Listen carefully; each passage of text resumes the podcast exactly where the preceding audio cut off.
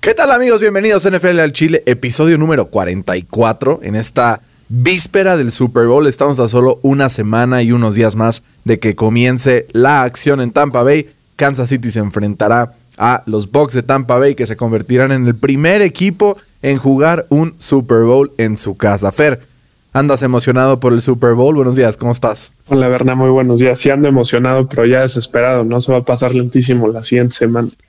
A mí estas dos semanas se me hacen como un purgatorio muy extraño y te voy a decir por qué. Porque hasta cierto punto es como, venga, ya viene el Super Bowl, cuánta emoción. Pero a la vez, este fin de semana que no hay fútbol americano es como un recordatorio de lo que vamos a vivir los próximos ocho meses. Y entonces la verdad me pone bastante triste. Sí, sí. sí, es un arma de doble filo. Es que, ¿sabes? Lo único malo de la NFL es que dure tan poquito tiempo, ¿no? pero a la vez es, es, lo bueno, ¿no? Es lo que te hace de, lo que lo hace tan atractivo. Es como un mundial, ¿no? Que sea cada cuatro años es lo que lo hace el mundial, ¿sabes? O los Juegos Olímpicos, que son cada cuatro y ahora van a ser cada cinco o seis, porque no sabemos qué va a pasar, si se van a cancelar, si no se van a cancelar. Es un misterio, pero vamos a esperar a ver qué pasa con Japón 2020-2021, probablemente 2038. No sabemos qué va a pasar. Fer, Entremos a la noticia más importante del día de hoy. Va a ser el tema principal que vamos a platicar, que es Dishon Watson. Se hace oficial que Dishon Watson pide un trade para salir del equipo de Houston. Digo, ya se venían manejando muchos rumores, él estaba descontento con el equipo, pero ahora se hace oficial. Dishon Watson wants out, como dirían. Fer, ¿Hay alguien que pueda dar suficientes picks como para que Watson se vaya de, los Texans y valga la pena para el equipo de Houston? ¿O cualquier trade que podamos ver se parecería algo de lo que hizo Bill O'Brien el año pasado cuando dejó ir a DeAndre Hopkins, cuando hace dos años dejó ir a Jadeveon Clowney, cuando ha hecho esta cantidad de trades bastante tontos para la organización de Houston? No, seguro este, va a llegar un equipo y le va a ofrecer una buena cantidad de picks Ahora hay que ver si, si Houston lo quiere dejar ir, ¿no? Porque eh, se escuchaban rumores eh, sobre las nuevas contrataciones de, de los eh, coaches ahí de Houston, sobre todo David Coley, que estaba planeando el equipo para hacerle una buena plantilla a Deshaun Watson, ¿no? Que él va a ser el punto central del equipo. Pero como dices, ¿no? Oficialmente Watson se quiere ir. según reportes de, Adam Schefter, eh, Deshaun habría pedido salir del equipo meses antes, bueno, más bien semanas atrás. Eh, entonces la contratación de David Coley no tuvo nada que ver en esto. Eh, el que está furioso con, con, los propietarios del equipo, ya que eh, ellos le habían prometido que, que, iba a ser como tomado en cuenta para, para, la contratación del nuevo GM. Y cuando se da la noticia de que los Texans habían contratado a Nick Casario para esa vacante, Watson pierde totalmente la confianza en la organización y, decide irse, ¿no? Eh, Watson se siente traicionado y, como que se rompió esta confianza entre la organización y, Watson, ¿no? Y, si no hay confianza, pues no hay nada, ¿no? Y, para los ¿no viste esa nota, ¿No viste esa nota, Fer, que decía qué tendría que pasar para que Watson se quedara? ¿A quién tendrían que correr? Pues al dueño del equipo. Y, dice, y dice Adam Schefter que lo que se maneja es que no tendrían que correr a nadie menos a una persona y esa persona se llama Cal McNair, el dueño del equipo pero dice que Cal McNair, no puede despedir a Cal McNair, entonces seguramente ahí se va a quedar eh, pues este, este dueño, a menos de que venda. Yo tengo un amigo Íñigo, a quien le mando un abrazo muy grande, que es fan de los Texans y que ahorita en, un post que pusieron los tejanos de, oigan, este, les presentábamos a nuestro nuevo entrenador y no sé qué y así. Íñigo les comenta, son la peor franquicia de Houston, ya vendan al equipo y lárguense, o sea, están muy enojados los fans de Houston y con toda razón, ¿no? Sí, claro. Y, a ver si no se quedan como el perro de las dos tortas, ¿no? Sin, sin confianza para los nuevos jugadores que van a, llegar y eh, sin coreback, ¿no? Sí, es como cualquier relación. Si no, si no hay confianza, ya sea profesional o personal, si no hay confianza, no hay nada. Claro, y ahorita se ha dado ya algunas confirmaciones de las contrataciones en, en los Texans. Como decíamos ahorita, se confirma el día de ayer el tema, o antier, el día de, de David Dolly. Fer, 65 años y nunca en su vida ha sido ni siquiera coordinador ofensivo ni defensivo. ¿Qué credenciales tiene este señor, además de sentarse al lado de, al lado de John Harbaugh durante los últimos años como su asistente, para poder llegar a una franquicia como los Texans, cuando hay tantos entrenadores y, coordinadores ofensivos y defensivos de nivel que podrían llegar a la organización? Y aquí ya no vamos a hablar del tema del racismo que hemos dicho con Eric Bienemy, porque pues justo eh, pues David Dolly es afroamericano, ¿no? Entonces por ahí como que se, descarta un poco esa versión. Pero siguen haciendo decisiones pues muy dudosas, ¿no? Dentro del staff que, está juntando Dolly viene incluido Tim Kelly como, como offensive coordinator, Lovie Smith como coordinador defensivo que pues maneja un sistema 3-4, algo en lo que está bastante acostumbrado el equipo de, Houston a partir de usar a JJ Watt como, como defensive end en esta línea de 3 y Pep Hamilton como coach de quarterbacks, Pep Hamilton que fue quarterback coach ahora de eh, los Chargers, también anteriormente de los Colts, y que o dicen que es uno de los principales responsables de desarrollar el talento de Justin Herbert. Entonces vamos a ver a ver si logran tener algún quarterback novato en caso de que Deshaun Watson pueda salir. Pep Hamilton es uno de los mejores desarrollando talento joven de quarterbacks, entonces creo que es una buena decisión aunque yo no veo el rumbo a donde vayan los Texans, ¿no? Está un poco complicado.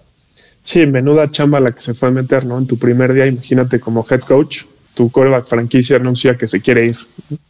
No, está eh, durísimo. Sí, el veterano de más de 40 años eh, de experiencia eh, entre colegial y NFL, como dices, nunca ha tenido ni un puesto de entrenador en jefe ni de coordinador en toda la NFL. Entonces, ¿qué es lo que lo hace atractivo? pues bueno, yo pienso que, que han tenido cualquier cantidad de experiencias con grandes mentes eh, de la historia de la NFL, si, si así lo quieres. Eh, ha sido asistente eh, de grandes entrenadores como Andy Reid en dos instancias, primero con, con Philly y después en, en Kansas City. también fue pues, aprendiz del, Hall of Famer Bill, Cow, Bill, Bill Cowher de los Steelers y recientemente de Sean McDermott y de John Harbaugh. Eh, sin duda yo creo que, su experiencia fue lo que lo hizo conseguir este, esta chamba, pero veremos si puede traducir esa experiencia a éxito. Y como dices, se ha, montado con un, eh, unos, bueno, no head coaches, unos coaches eh, muy interesantes, ¿no? Como dices, Pep Hamilton, a mí se me hace, yo lo quería justamente para los Steelers, pero pues ya ves que prefieren irse por otro lado. Claro, y más. A mí me, llama la atención que Pep Hamilton ni siquiera haya sido considerado para un equipo de, o sea, como coordinador ofensivo eh, y se haya mantenido en, el mismo, la misma jerarquía de puesto que tenía en los Chargers, pero vamos a ver qué pasa ahí. Ahora, otro tema. Yo dudo que muchos eh, head coaches hayan querido ir a los Texans, ¿no? O sea, porque vemos un ejemplo, Matt Iberflus de los Colts, que declina la entrevista en un principio, al final sí sigue con el proceso, pero es que una organización tan disfuncional como que ahuyenta, ¿no? Empezábamos a platicar hace un par de semanas cuáles son las vacantes que más interesaban. Ahorita ya se llenaron todas, ya no hay ni una sola disponible, ya están todas, eh, pero las que más nos interesaban, decíamos, eran las que tenían mejor situación para poder fortalecer el roster, ¿no? Normalmente cuando ya no tienes head coach, es bastante probable que tu roster no sea bueno, a menos de que seas los Chargers. Pero por ejemplo, Jacksonville tenía primer pick overall y además tenía un pick adicional que le mandaron los Rams por Jalen Ramsey. Los Jets, segundo pick overall y además tenía el pick adicional que le mandaron los Seahawks por eh, Jamal Adams. Eh, entonces estás viendo las opciones de los que estaban abiertos eh, y todos tenían en algún punto un pick atractivo. ¿no? ¿Qué pasa con los Texans? Tercer pick overall, pero se lo dan a Miami. Entonces ellos no tienen pick en primera ronda Además, Deshaun Watson está en descontento con el equipo, que es obviamente para mí, pues es el segundo jugador que podría tener más leverage en toda la NFL. No sé, o sea, no sé si se me ocurre algún otro, pero creo que es Patrick Mahomes y después está Deshaun Watson, porque por lo que ha demostrado que hace, por el talento que tiene, porque es joven todavía, ¿no? Aquí sale la conversión Aaron Rodgers, Russell Wilson, meramente por la edad.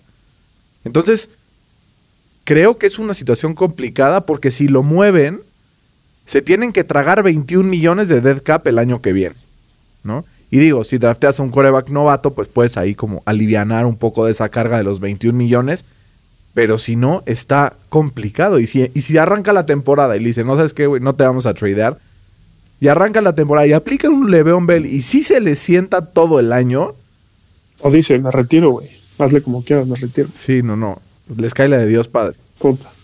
Eh, sí, ojalá no lleguemos a esa instancia porque, como dices, Sean Watson es un talentazo. Además, como que esto en la historia de la NFL nunca ha pasado, ¿no? Corebacks de 25 años que estén en su prime eh, en el mercado, como que eso nunca pasa. Entonces, si yo fuera un equipo que necesito coreback, que, que la verdad yo creo que más de 20 equipos fácil eh, tradearían por él, eh, pues yo sí me pondría las pilas, güey. Yo, en una de esas hasta Jacksonville. Empeñas a tu esposa, güey. O sea, todo. Sí, sí. O sea, sí prefiero a, Watson que a Trevor Lawrence.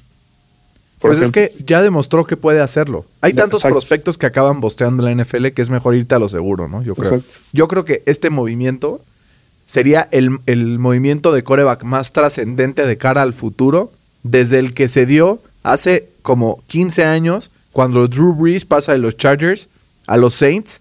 Eh, que, ni siquiera era así tan bueno, ¿no? Exacto, ni siquiera, o sea, ni siquiera es que tuviera tanta relevancia en el momento. Al final se demostró que la tuvo. Pero yo que va a ser un deal, pues de ese tamaño el impacto, ¿no? O sea, como que Dishon Watson es crack, ¿no? Vamos a analizar un poco los destinos, ¿no?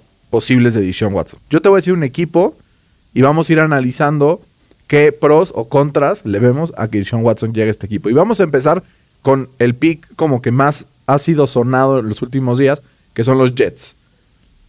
Los Jets tienen un nuevo head coach en Robert Sale, tienen un, eh, un roster en desarrollo, no se me hace que sea un roster completamente eh, pues malo, tienen algunas piezas importantes como Quinn Williams, piezas igual como Denzel Mims, que demostró que puede ser un receptor confiable. Tienen a un Mekai Beckton, que es uno de los mejores linieros de la NFL, que demostró en su primer año. Y además tienen una cantidad infinita de picks y tienen además a, Darnold para poder intentar hacer algún trade ahí con, con Houston. ¿Ves viable que llegue a los Jets Deshaun Watson? Y si sí, ¿cuál sería como tu, tu pronóstico de récord para los Jets con Deshaun el año que viene? Ok, es que también hay que tomar en cuenta que tienen muchísimo cap space. Entonces pueden firmar, no sé, a un Aaron Jones o un Allen Robinson que, ya están consagrados, por así decirlo, en, la NFL. O que le incluyan en el paquete al JJ Watt. Exacto. Y, los Jets pueden mandar a, Sam Darnold, como dices, los dos picks que tienen este, esta, esta temporada, el, el, primera ronda de la siguiente eh, temporada y un tercera ronda y yo creo que con eso, ¿no? Eh, si, si, si le ofreces tres first round picks y a un quarterback joven como es Sam Darnold que tiene apenas 23 años, eh, creo que eso puede ser suficiente. Además, Watson, dicen por ahí que respeta mucho a Robert Sale, que le gusta mucho su, su estilo de, de entonces por ahí podría ser un, un fit interesante. Y no sé si le alcance en su primer año eh, para ganar la división, pero seguro se mete a, puestos de comodín. Fer, yo te pregunto, si pasa eso, si le mandan a Darnold y dos first round picks, con ese segundo overall, ¿qué harías si eres Houston si ya te mandaron a Darnold? Pues mira, intentaría, no sé, hablarle a, Jacksonville y mandar a Sam Darnold y el segundo pick eh, para intentar agarrar a Trevor Lawrence. ¿Y qué, qué opinas de un, movimiento para atrás? O sea, decirle a alguien, oye, ¿quieres a Justin Fields? ¿Quieres a Zach Wilson? Yo me voy al sexto, me voy al séptimo y me espero agarrar a Micah Parsons, me espero agarrar a algún corner, me espero agarrar a alguna otra posición. Intento tener más picks para poder reconstruir este equipo que, pues, probablemente sea de los rosters menos talentosos del NFL. Sí, o sea, sí, sí es viable, pero a mí me gusta más la idea de, de que tradeen para arriba y quitarle esta presión a Urban Meyer que tiene que agarrar a fuerza a Trevor Lawrence y se quede con, su quarterback de Ohio State, eh, Justin Fields. Esa, esa idea me gusta mucho y también, como dice, se pueden ir para atrás, eh, no sé, tres picks o cuatro picks eh, y, agarrar, como dices, a Micah Parsons, este linebacker que, que, que, dicen que es tan bueno como, como Luke Kuechly, ¿no? Entonces veremos si, si, si eso no. A ver si es cierto. Fer, también tenemos otra opción que también suena bastante, son los Miami Dolphins. Los Dolphins son un, un landing spot muy interesante porque tienen el pick que obtuvieron de Houston mismo. Y si acaban dando ese pick y además Atua y además otro pick adicional por Deshaun Watson y se hace este trade, pues va a ser un negocio redondo para los Dolphins y se va a quedar retratado el trade tan estúpido de Larry Tonsil en donde aventaron hasta la casa por la ventana, ¿no? Porque obviamente cuando lo haces tú dices, voy a ser muy bueno y ese first round pick va a ser el 30 overall o va a ser el 28 y de repente te cae que hay güey es el 3 entonces está durísimo este tema. Vamos a ver qué pasa. Pero también creo que Miami, además de tener muchos picks, además de tener a Brian Flores, creo que es un roster que si le pones a Deshaun Watson, o sea, naturalmente en el momento en el que se viste de delfín, es un candidato al Super Bowl. ¿Tú crees? En su primera temporada. Pues es que esa defensa, a ver, si esa defensa con el nivel de Tua, que fue claramente eh, malísimo el año pasado, la verdad hay que decirlo, le metes a Watson, drafteas un poco de ayuda tal vez en, como armas, ¿no? Un receptor, Miles Gaskin mostró que tenía buen nivel, la línea ofensiva fue progresando como fue avanzando el año conforme fueron agarrando experiencia los, los novatos que, que, drafteó Miami eh, al final de la primera ronda. Entonces, pues yo que es un destino que para Darnold debe ser muy atractivo. A ver, el único tema es que, digo para Darnold, para Watson, el único tema es que irte a meter al AFC East a jugar contra los Pats que van a tener 58 millones en cap space, el cuarto equipo que más tiene en toda la NFL. Y además va a tener eh, a un coreback nuevo seguramente. Y además va a tener, y aparte, este, los Bills con Josh Allen. Y los Jets que van a tener seguramente también algo de, de, buenos picks. Entonces también se complica. Eso es el único pero que yo le veo tanto a los Jets como a los Dolphins.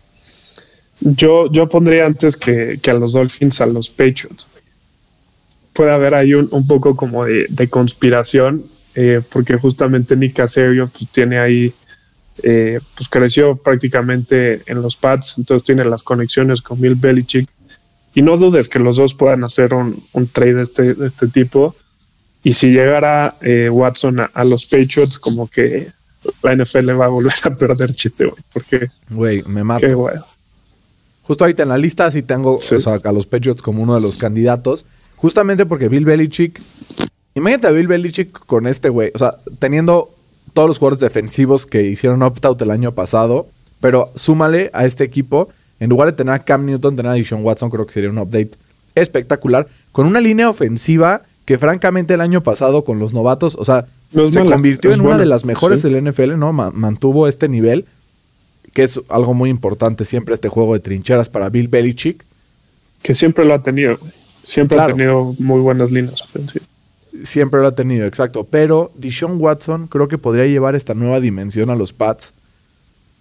Y a ver, es que Deshaun Watson me cae tan bien, tan bien, que no quiero que se vaya de los Pats porque lo voy a empezar a odiar. odiar. O sea, no, no, no. Mejor, mira, ni lo pensamos. lo decretamos que no. Pero al final, a los Patriotas les convendría cañón este trato. Dime un buen jugador que han drafteado los Pats en primera ronda los últimos seis años. No, no hay. Pues nada más los, los fuera de ahí nada. O sea, la verdad, Bill Belichick tiene mal ojo, sobre todo para receptores en el draft. Yo lo que haría si fuera los Patriotas, mando la casa y un poquito más por Deshaun Watson. Traigo como agente libre, ya sea a Allen Robinson, a Aaron Jones, algún jugador así que me pueda dar un poco más de armas en ofensiva. Y con eso estás listo para competir una división que pinta para ser una de las más complicadas en la NFL el año que viene, ¿no? Y por los siguientes años también, que eso también es muy importante, güey. Ya era hora, ¿no? Ya era hora, güey. Después de 20 años eh, en la mediocridad y tener seis victorias aseguradas prácticamente a la temporada, pues ya ¿no? se le está complicando un poco más. 20 años de Tyrell Taylor, Mark Sánchez, Ryan Fitzpatrick, eh, Ryan Tannehill con Adam Gaze. O sea, enfrentaste a Adam, Adam Gaze durante como cinco años en dos equipos distintos, güey. ¿Qué mejor favor tienes que eso? Matt Muy también ahí, sea, dice, no. y, los Pats es interesante porque tienen bastante cap space, pero además tienen el pick número 15 overall.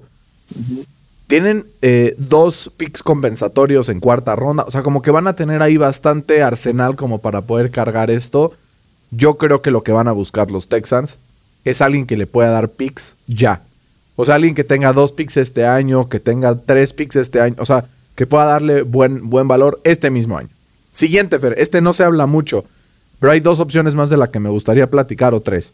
Una, los Lions. Imagínate que los Lions le mandan a los Texans dos first round picks y a Matthew Stafford. ¿Quién dice que no? Sí, está muy interesante la oferta. Sobre todo cuando el pick, el pick de los Lions es bastante alto, entonces también eso está bastante atractivo, eh, como para, a ver, agarras a, así, casual, Matthew Stafford y Penny Sewell, y agarras a Penny Sewell de un lado y, a Laramie Tonsil del otro, y tienes una muralla china ahí, güey. Sí, sí, está, está muy interesante y además puedes usar a Matthew Stafford y sus eh, últimos dos años que le quedan como un bridge como dicen ahí en Estados Unidos, para un nuevo quarterback que pueden draftear hasta incluso este, este mismo año. Eh, está muy interesante, no, no, casi no lo había pensado, pero sí, hace mucho sentido. Digo, ojalá no, porque yo quiero a Stafford en los Colts. Que últimamente esta semana he visto noticias que San Fran anda también ahí haciendo un push importante. Vamos a ver de qué lado se queda Matthew Stafford. Ojalá se defina ya, güey, porque luego se tardan cuatro meses, güey. Es como, ya ver quién, qué coreback va a llegar y no sé qué. Philip Rivers el año pasado llegó justo en el puente de marzo. Ese puente fue el, puente de los trades, güey. Porque ese puente se firmó a, Philip Rivers. Yo me acuerdo, estaba, fue mi última salida antes del COVID. Regresando de ahí, volví, ¿no? Y ya me encerré. Philip Rivers y DeForest Buckner en ese mismo fin de semana. Fue un gran fin de semana para, para los Colts. Vamos a ver qué pasa este año. Sabemos que Chris Ballard es un, un general manager que opera en las sombras, ¿no? Con que nadie sabe qué está pasando y de repente jala el gatito y todo el mundo es como, ay, güey, no lo vi venir. Como debería de ser, ¿no? Está muy bien, claro. Cero mediático, es, es un crack, mi queridísimo Chris. sí, prefiero a Chris Ballard que a Chris Ronaldo, la verdad, por mí. sí, bueno. Te hizo pasar muy malos ratos, Ronaldo. No, cañón. Fer, ¿cómo verías a, a Dishon Watson en San Francisco? Sé que obviamente es complicado, sobre todo considerando que los 49ers son un equipo que, a ver, no es que tengan tampoco tan poquito cap space, eh, son top 12, tienen algunos picks importantes, pero creo que va a jugar un papel importante en este proceso el hecho de que Dishon Watson tiene su no trade clause en el contrato y entonces él puede decidir a dónde irse. Imagínate a Dishon Watson con Kyle Shanahan. En papel suena muy bonito, pero no sé qué tan bien funciona en la práctica. Como que Shanahan no deja libres a los corebacks, ¿no? Como que los tiene atrapados, por así decirlos, en, su esquema. Eh, te digo, en papel suena muy bonito, creo que, creo que sí te imponería y, en una de esas hasta pueden mandar solo dos first round picks y no sé, un liniero como Armstead eh, de, renombre, ¿no?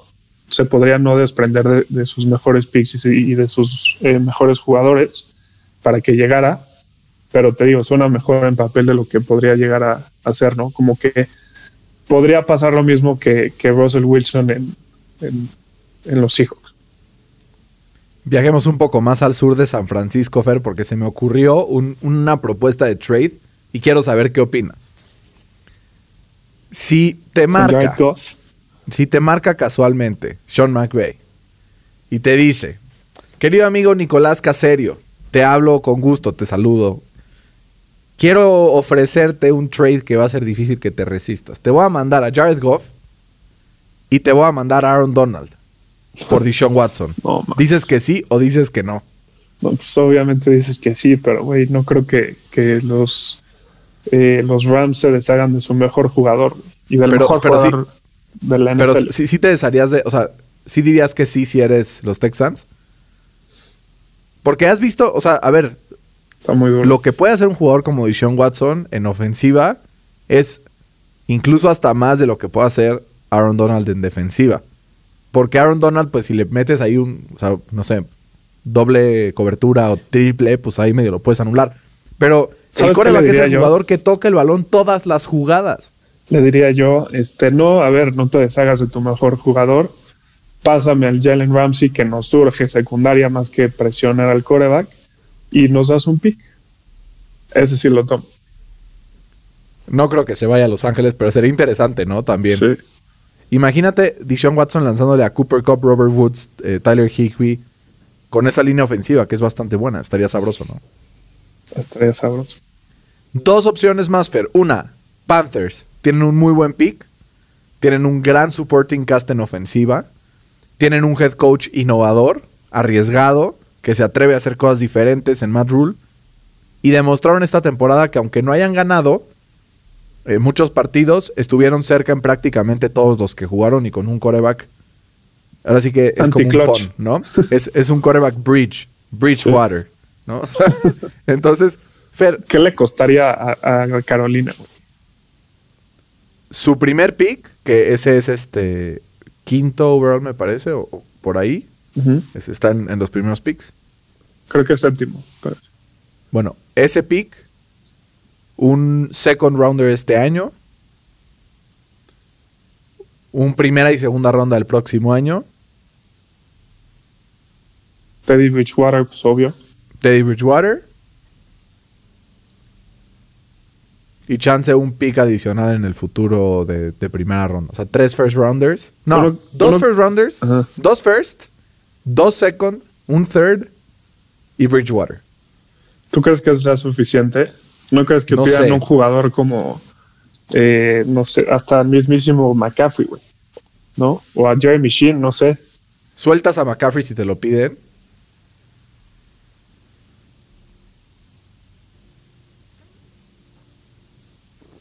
¿Sueltas a McCaffrey si, te lo piden, Fer? Sí, obvio. Pues está eh, implícito, ¿no? Que, o si te dicen McCaffrey, McCaffrey y dos firsts. Con los ojos cerrados. Sin problema. Sin problema. Vimos lo que hizo Mike Davis este año, aparte, o sea, como que. Ven los dos equipos que están en el Super Bowl.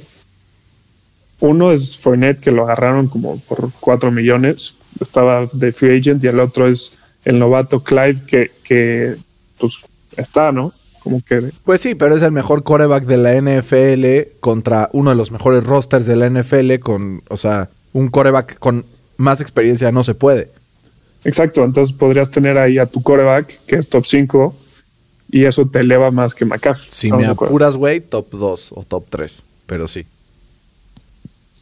Estaría bien. Yo, la verdad, si me dicen, así me marca Jack Easterby, Lisa Chris Ballard, dame a cuento Nelson pues no, es que no, güey, porque ahí pasaría... Creo que es el único jugador, el único, que le diría, dime cualquier otro, cuento no se va. Es que ahí pasaría más, eh, no sé si te acuerdas, en el 2010 que los Knicks tradearon por, por Carmelo Anthony, que literal dieron todos sus jugadores.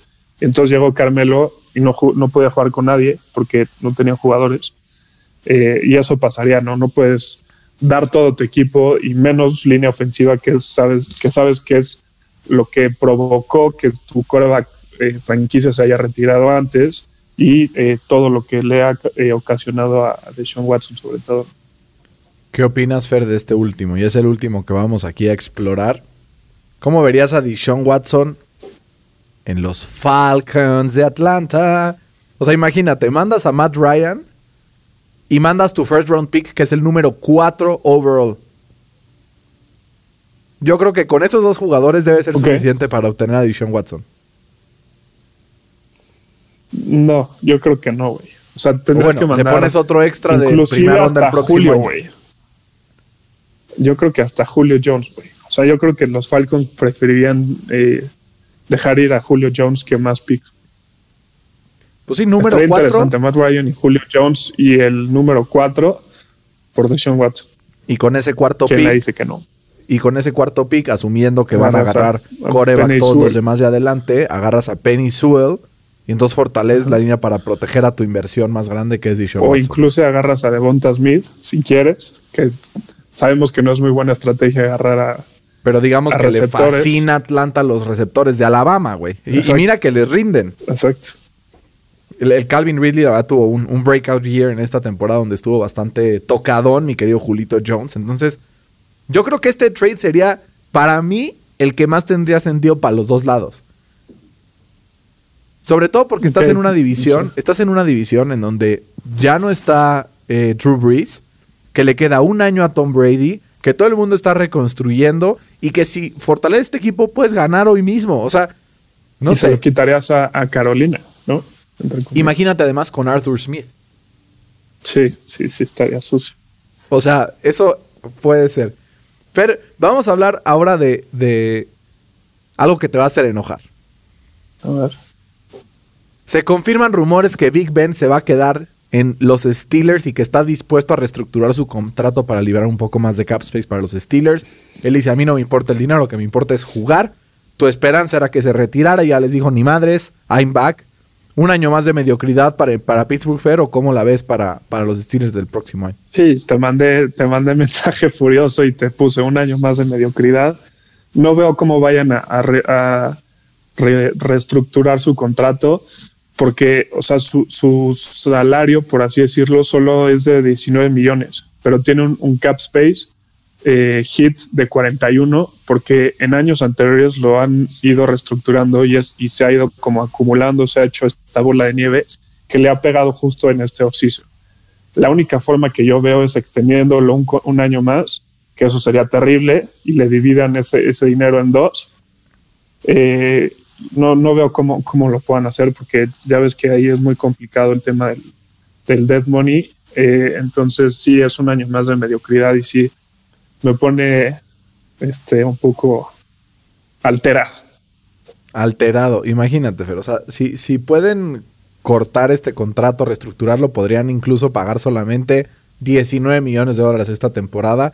Pero de todos modos, como que están en una situación complicada los Steelers, ¿no? Vamos a ver qué pasa con este equipo de Mike Tomlin. Pero mira, pues, por lo menos ellos saben que si quiere regresar, no puede regresar con el contrato que tiene ahorita, entonces eso es, habla bien, ¿no? No, y si ahí se liberan 20. Si Mike Pouncey libera otros 20, digo, este, Marquis Pouncey libera otros 20, pues ya tienes 40 millones para operar. El tema es que si, que si regresa Big Ben, va a querer eh, jugar con, con Marquise Pouncey porque son mejores amigos. Eh, no sé si viste al final de, del partido contra los Browns que los dos se quedan llorando en una banca. Big Ben le decía, yo la única eh, razón por la que quise regresar a jugar en la NFL es por ti. Te quería dar tu, Super Bowl y, te fallé. Eh, no sé si, si van a intentar hacer como este One Last Dance, ¿no? Eh, y al final sí, Marquis Pouncey le falló a Big Ben con ese snap. Eh. Sí, bueno. La verdad. Eso empezó la catástrofe. Pero vamos a entrar en, en humor Super Bowl, no sin antes hacerte una pregunta. ¿Cuál de los equipos que contrataron head coach esta temporada te parece que tomó una mejor decisión? ¿Cuál fue tu fit favorito, tu contratación que dices, híjoles, este va a aprender? Mm, es que eh, Arthur Smith en, ahí en Atlanta me gusta mucho. Eh, pero yo creo que se tiene que ir eh, Urban Meyer eh, ahí a, Jacksonville. Creo que es un, lugar que tiene un potencial enorme. van a poder seleccionar al, al mejor prospecto en, en la historia, dicen, o, por lo menos desde Andrew Locke. Tienen un, montón de cap space. Eh, creo que pues, eh, Jacksonville es un buen lugar para vivir. Eh, veremos qué, les depara el futuro, pero me gustó mucho la contratación de Urban Meyer. Yo no estoy tan seguro, Fer. La experiencia de coreback, digo, de head coaches que se han convertido en, head coaches de NFL, a veces no es tan, tan positiva. Entonces yo, a mí, los que más me gustaron fueron Robert Sale, obviamente que ya desde el año pasado merecía un head coaching job, y Arthur Smith. Son los que vas hasta por fit con el equipo, por personal, por todo, creo que va a funcionar cualquiera de esos dos. Pero se confirma que Tampa va a jugar con la, playera amarilla en su partido contra los Chiefs del Super Bowl 55. Playera roja, amarilla, ¿no? Este blanca. Blanca y roja a los Chiefs. Exacto. Entonces, aquí hay un tema, que es la maldición que en toda la historia el que usa la playera blanca ha ganado 34 y ha perdido 20. Pero de los últimos 16 años, 12-4, güey. 12-4. Es brutal esto. ¿Crees que hay una maldición ahí detrás? ¿O que Kansas City pueda volver a ganar de rojo igual que el año pasado? Y no solo eso, o sea, Tom Brady tiene marca de 4 y 1 justamente usando el, jersey blanco. Pero como dices, eh, la buena noticia es que los Chiefs ganaron el año pasado con jersey rojo, ¿no? Eh, creo que es eh, más superstición que otra cosa, pero si hay algo que he aprendido a lo largo de mi carrera de los deportes, es que ser supersticioso es de mala suerte. Total. No creo que influya en el marcador qué color de playera estás usando, la verdad. Y, pues va a ganar el, que juegue mejor, ¿no? Yo sé que suena como comentario de Jorge Campos, pero güey. Aquí hay dos, o la mete o la falla. sí. Yo estoy de acuerdo, la verdad. Fer, es también un, un partido importante. ¿Por qué? Porque dentro de todos los 54 Super Bowls que han habido, 27 los ha ganado la americana y 27 los ha ganado la nacional. Es un partido por la supremacía. Así es que venga Patrick Mahomes, hay que representar a la conferencia americana con todo. Eh, y de hecho, varios de esos 27 los ha aportado Tom Brady, Tom que está del otro lado también esperando a ver qué va a pasar. Fer, ¿te parece si nos vamos al QA que nos hacen nuestros amigos llegar desde casa? El día de ayer subimos eh, pues estas preguntas de pregúntenos lo que quieran, aquí les contestamos con mucho gusto. Vamos a ver qué preguntas nos hicieron nuestros amigos en casa para poder contestarlas y poder pues interactuar con ustedes, que es lo que más nos gusta, ¿no?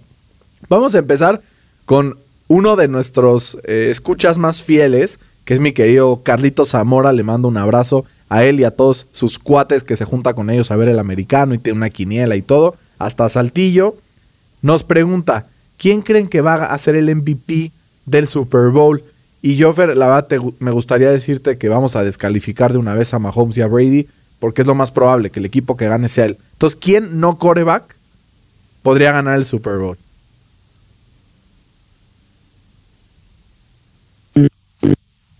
Eh, pues no sé, a ver, por el lado de Tampa, eh, creo que van a necesitar un- una actuación soberbia, sobre todo de Shaq Barrett y de eh, JPP.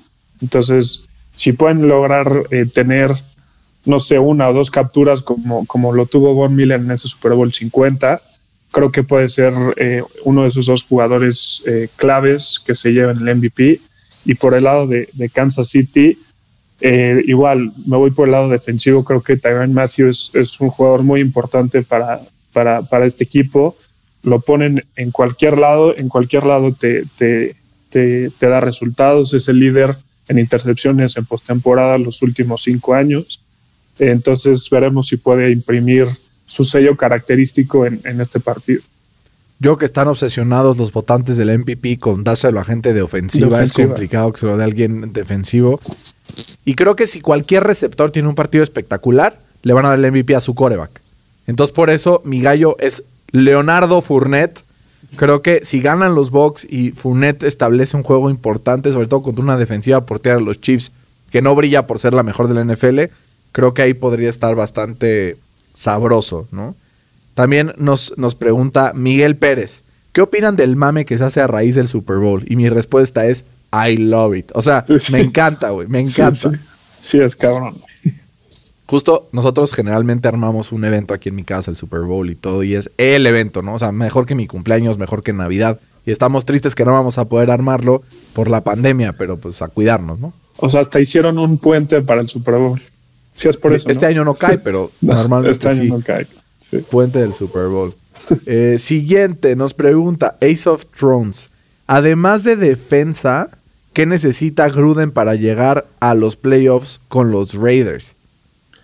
Pues mira, un coreback que se sienta a gusto, más bien, eh, que Gruden se sienta a gusto con un nuevo coreback, porque ha demostrado que, que no, no le gusta, no sé por qué, Carr. Eh, Carr ha demostrado que tiene eh, números sólidos, pero hay algo que no le gusta a Gruden eh, sobre él, entonces creo que necesitan un coreback con el que su coach se sienta a gusto. Total. Sí, yo con un mejor coreback y como dije, además de defensiva, la secundaria sobre todo de- Sí, sí, es un asco. deja mucho que desear. La línea genera poca presión, creo que por ahí hay un par de problemas. Andrés del Barco, ¿qué opinan de los referees en el Packers Box? Mejor ni lo voy a decir porque va, va a parecer que es este... O sea, si marcaron el holding del final para darle el primero y 10 a los, a los Bucks, tendrían que haber marcado también el holding al enlazar para la intercepción. Sí, único. habían sido malitos para los dos, no habían marcado nada de holdings ni de pass interference ni nada en todo el partido y en la jugada más importante casualmente a favor de, de Tom Brady se la dan, ¿no? Sí era, esa sí era, Era. pero también la otra. Todas eran, nada más que sí, que no son consistentes en, en- en sus criterios de, de, de, marca, de marcación, por así decirlo, en, en, en los pañuelos, ¿no? Totalmente. Siguiente. Honestamente, ¿hasta cuándo creen que Brady se retire? Puta, pues Pues hasta que cumpla nos muramos 45, todos, ¿no? güey.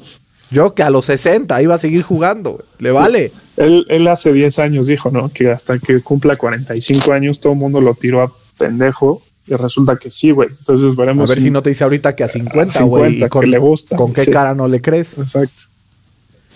Ay, mi queridísimo Miguel, que nos pregunta eso. Ya estamos hasta el gorro, ya queremos que se retire. Y Miguel, que es fan de, de los Giants, fue testigo de dos Super Bowls quitados a ese señor. Así es que muchas gracias, Giants en Nueva York. Eh, ¿Qué opinan del Pro Bowl en Madden? Nos pregunta Caleb Castañeda. Desagradable, ¿no? o sea, no tiene nada por sí nadie lo veía, güey, pues ahorita menos.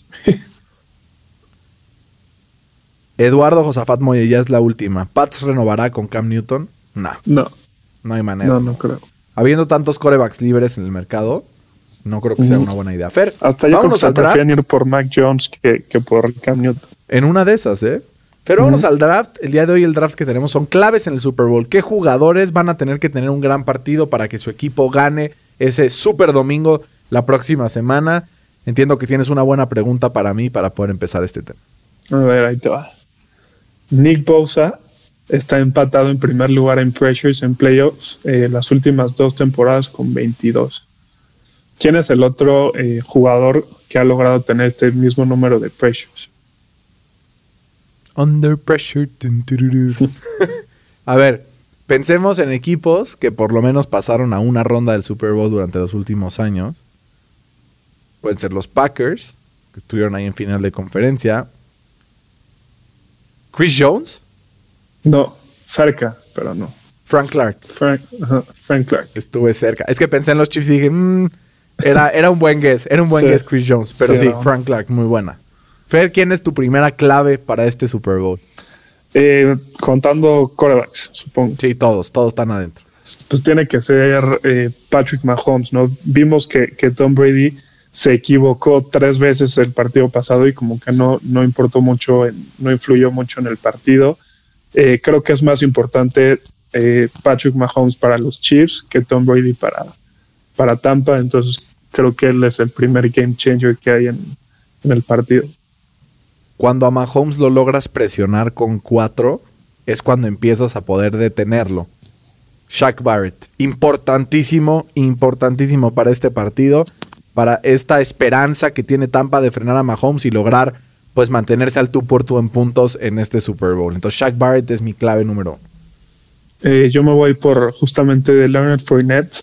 Eh, tiene más touchdowns que partidos jugados en, postemporada. Creo que si, si le van a poder ganar a los Chiefs es controlando el, reloj, eh, corriendo la bola, que como dices no es la fortaleza, sobre todo en la defensiva de, los Chiefs. Y creo que si Fournette tiene un buen partido, es, es más probable que ganen el, partido. Fer, Tom Brady con presión es una nalga, lo sabemos.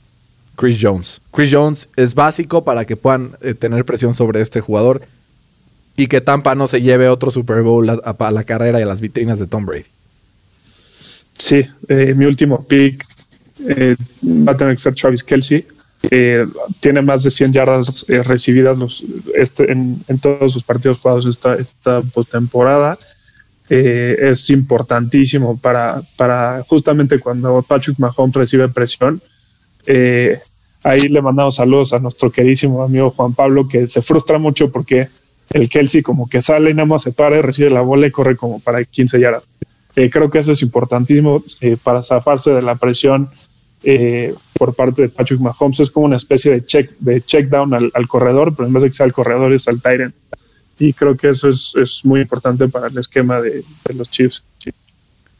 Yo voy a cerrar con uno de mis jugadores favoritos en la NFL, Mike Evans. Mike Evans va a ser clave para poder encontrar este target grande que va a tener Brady todo el partido si va a querer evitar la presión por parte de los Chiefs. Lo vimos durante varias etapas del partido contra los Packers donde le encuentran terceros y largos, donde eh, se tuvo a Pan y a otra cosa a Kevin King. Vamos a ver quién cubre a Mike Evans, quién cubre a Antonio Brown, quién cubre a Chris Godwin. Pero al final creo que Evans es el más importante de los tres por la experiencia que tiene, por lo que aporta esta ofensiva, ¿no? Sí, muy, muy importante Mike Evans para el esquema de, de Tampa. Importantísimo también el duelo Arians-Reed, que al final creo que se lo puede llevar Andy Reid, pero vamos a ver. Fer, esto es todo. Eh, me encantaría seguir aquí platicando contigo tras dos o tres horas, pero luego se van a aburrir todos aquellos que nos escuchan en casa. Así es que te agradezco muchísimo esta horita de plática de NFL que siempre se agradece. No, gracias a ti, Berna, y veremos qué dice el, nuevo head coach ahorita que tiene una conferencia a las 12. Eh, a ver qué, qué, contesta, sobre todo en el caso de Sean Watson, ¿no? Va a ser muy interesante.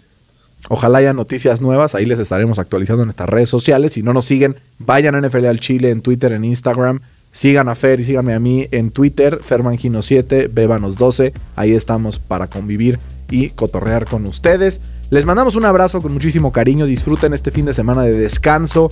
Háganse una carnita asada sin tener que estar pegados a la televisión. Porque la próxima semana, semana tenemos previa de Super Bowl. Tenemos Super Bowl y tendremos un nuevo campeón en la NFL en esta temporada 2020-2021. ¿O no? O no, o tendremos el mismo campeón. Exactamente. Fer, te mando un abrazo. Cuídense mucho todos en casa. Coman frutas y verduras. Hasta la próxima.